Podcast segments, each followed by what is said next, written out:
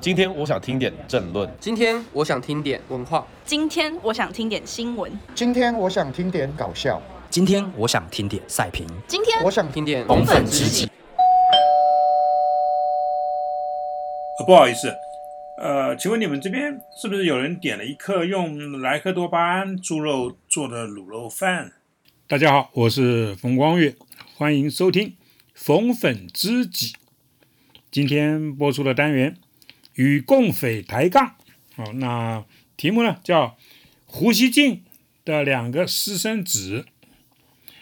胡锡进这个人应该很多人听过吧？啊，中国北京呢有一份报纸叫做《环球时报》，那这份报纸的主编呢就是胡锡进。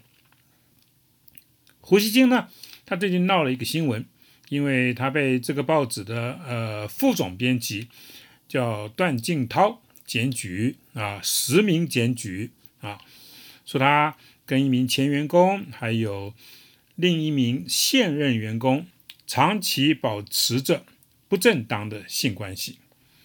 不但如此，这两名《环球时报》的女同事呢，还分别啊为已婚的这个胡锡进各生了一个儿子。中国的媒体啊，尤其是官方的媒体，向来非常淫乱。比方说呢，中国的官媒 CCTV。一直以来就始终被称为是中共高官的这个后宫，里面的男女主播不是走女主播，男女主播啊，常被中共高官们或者他们的夫人们呢共享啊，那这早就是众所周知的事情。顺便带一句啊，这个 CCTV 的这个男主持人有个叫芮成钢，他很有名啊。这几天在坐了这个六年的这个牢之后呢，十二月十一号他出狱了啊。他当初被中共打入大牢的这个官方理由是受贿、行贿，可是大大家都知道，他是因为呢跟中共高官的这个夫人们呢乱搞，被中共高官呃丢进牢里的啊。听说他搞过的这个高官夫人呢 有二十几个啊。二十几个，辛苦啦，陈刚。好，再回头这个讲《环球时报》这个媒体呢，因为带有强烈的这个民族主义和官方的色彩，所以呢，早就是中国大外宣的一部分啊。就举一个最近的例子，很近哦啊，《环球时报》前阵子呢在北京举办年会啊，前国民党的立委邱毅，那资深媒体人黄志贤。啊，都参加了《环球时报》的这个年会，而且发表了对于两岸和平统一的看法。邱毅怎么讲呢？啊，他在这个《环球时报》的这个年会上声称，两岸呢在没有压力下和平统一是完全不可能的。意思就是说呢，要给压力啊，什么压力呢？武力犯台吗？啊，至于担任这个年会主持人的黄志贤。啊，他呢，他酸的，那他酸到台独分子啊，看到两岸统一啊，都会在家缝五星旗啊，哦，意思就是说啊，只要统一啊，这些台独分子都会吓得在家里主动的缝五星旗。哎，这个真的很，就对我们来讲都是新闻啊。那对民进党的这个立委王定宇来讲，大家看不下去了，那他要求检调单位呢。调查两个人的言论啊，他质疑这两个人呢，到底是心坏还是脑袋坏啊？然后呢，胡锡进就在这个微博上面呢声援邱毅跟黄志贤他们两个人。怎么声援呢？他在微博里呛王定宇：那我要在此警告岛内台独势力，迫害统派人士是对后者言论自由的践踏。同时呢，也是加剧台海紧张局势的危险行径啊！这是全体中国人民不会饶恕的罪行。制造这种迫害的首恶分子，终将遭到法律的追惩。哇，听起来很可怕，是不是？这还不够啊！胡锡进更进一步呛，希望极端台独势力。是井底之蛙啊！台湾今天的状态呢，不会长期延续。台独行径越是歇斯底里，情况发生突变越有可能。不要以为台独极端分子被押到中国审判是根本不可能的事情啊！不要以为这是不可能的啊！那些极端分子最好小心着点啊，给自己留条后路。哎，意思就是说，中国共产党很可能会在台湾随时就把人家押到中国去审问呢，好可怕哦！那在这同时呢，其实胡锡进也不忘呢对统派人士打气，他说希望台湾统派人士。不要被台独势力的嚣张气焰吓住，台湾终将回到祖国怀抱，而你们在今天最困难的时候呢，于逆境中为国家统一所做的呐喊，也将被记住。他声称，实现同国家这个统一呢，肯定用不了三十年。好。啰里啰嗦讲了一段啊，其实只是想帮大家认识一下这个胡锡进，因为他自己呢啊是发生这些事情呢，就是一开始我讲到这个事情呢啊，就是今天我要做这样子的一个题目的一个原因啊，因为我想跟他聊聊天啊，那那我就先把这个。绯闻讲的更清楚一点点啊，事情的开始啊，就是《环球时报》的这个副总编辑啊，段静涛啊，他用本名啊，本名我刚前面讲的实名啊，呃，举发向中共中纪委啊，我也不知道是什么单位啊，举报了这个胡锡进，那说胡锡进呢胡搞瞎搞啊，跟《环球时报》的的这个一个员工啊，前员工他叫高颖，名字都有。还有一个现任的员工叫张啊，叫张南一啊，长期保持不正当的性关系啊，两个人呢并分别啊帮胡锡进生了一个儿子。当然，这个小孩是不是胡锡进的，我也不知道啊，也没有人知道啊，因为因为谁敢跟胡锡进说，哎，老胡去验个 DNA 吧，应该没有人敢啊。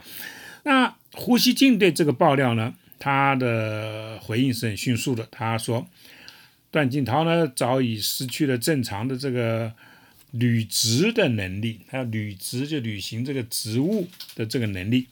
然后呢，又说这位段女士呢，其实是他想篡位啊，不成啊。他说他对方呢，就这个段女士呢，在一个多月之前呢，就曾经威胁他啊，让出这个总编辑的位置。”但是他胡锡进已请求上级呢，就人民日报啊，环球时报是人民日报的的其中一个分支啊，已经请求人民日报呢展开调查啊，到时候呢会把结果跟大家报告。反正呢，在中共体制里面，谁掌权谁声音大，谁比较正确，所以呢，我们也不要太在乎这个所谓的调查。不过呢，空穴不来风啊。针对这个私生子事件呢，我还是邀到了胡锡进啊，想跟他聊一下。锡进，你跟大家介绍一下自己吧。我是环球时报总编辑胡锡进。好，直接切入正题。听说段静涛，你的副手，把心一横，要把你搞下来哦。哼，他敢吗？这不是敢不敢的问题啊，西进啊，你的风流露了破绽，被你的敌人抓到了把柄，这个时候你怎么办呢？只能硬着头皮解决他们。哇，厉害，佩服佩服啊！可是这种事情万一一下子不能解决，需要拉长这个战线，来个八年抗战，那这个时候你怎么办？你有那么多时间吗？一两年不够，咱们就十年、二十年，我们有足够的时间和耐心。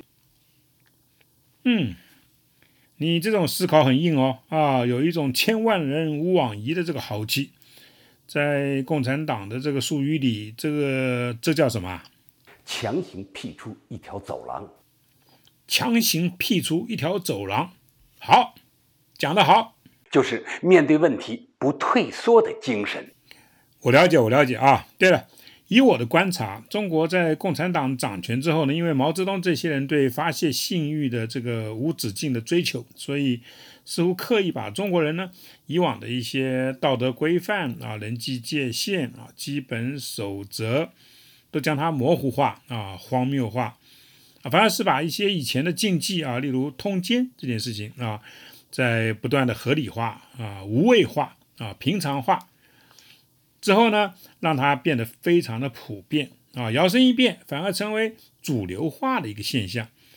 对于这个翻转，你的看法是什么？我我是说了，以以通奸为例啊，你的看法是什么？过去愿意这样思考的人很少，但现在它逐渐主流化了，这具有重大意义，意味着我们社会的成熟有了更广阔阅历的支撑。中国显然有能力把一件件事情做得尽量好，并沉溺其中不可自拔。哇，讲的真精彩啊！难怪你们 CCTV 里面的这个主播跟党政高官呢，一天到晚睡来睡去的啊！这就是成熟社会的精彩表现，并且以国家媒体的高度展示出来啊！我知道了，共产党了不起。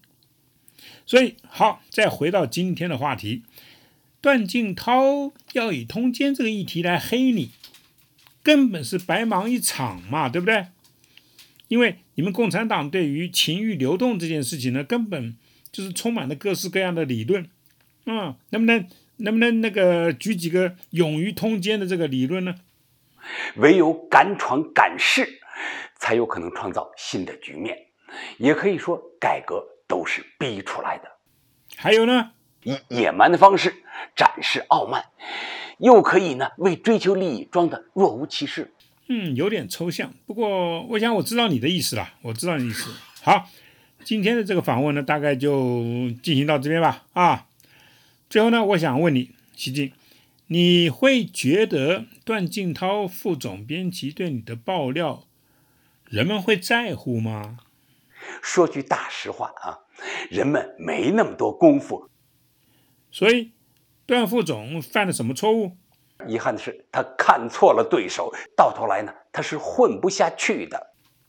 也就是说，他爆他的料，你通你的奸啊，两件事情处于平行空间，对你不但没有伤害，反而增加了你的知名度，混淆了中国人的道德概念。也可以说。是对那些舆论的无情嘲弄，对对对，好好嘲弄的这个舆论，对吧？老子就是要通奸嘛，是不是？怎样呢？